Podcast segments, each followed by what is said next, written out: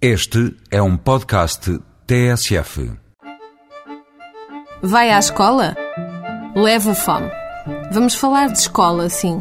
Uma escola onde se aprende a comer bem e a estar ainda melhor.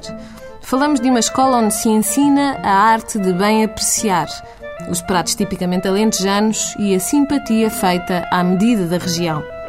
O restaurante da escola fica entre Alcácer do Sal e a Comporta, numa localidade chamada Cachopos, num edifício que já foi escola primária. Uma escola para cachopos e também para graúdos, porque nem os miúdos nem os graúdos ficam indiferentes à empada de coelho bravo com arroz de pinhão. Segundo lugar no concurso de gastronomia Património Nacional em 2002. Estamos na terra do arroz e mesmo que não se saiba isso, adivinha-se com uma olhadela rápida ao cardápio. Arroz de choco com camarões do rio é um exemplo.